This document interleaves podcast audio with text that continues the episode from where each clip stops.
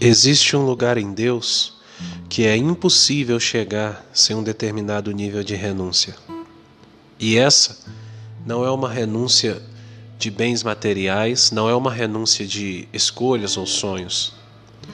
É renunciar à nossa natureza em favor de receber em nós a natureza de Cristo.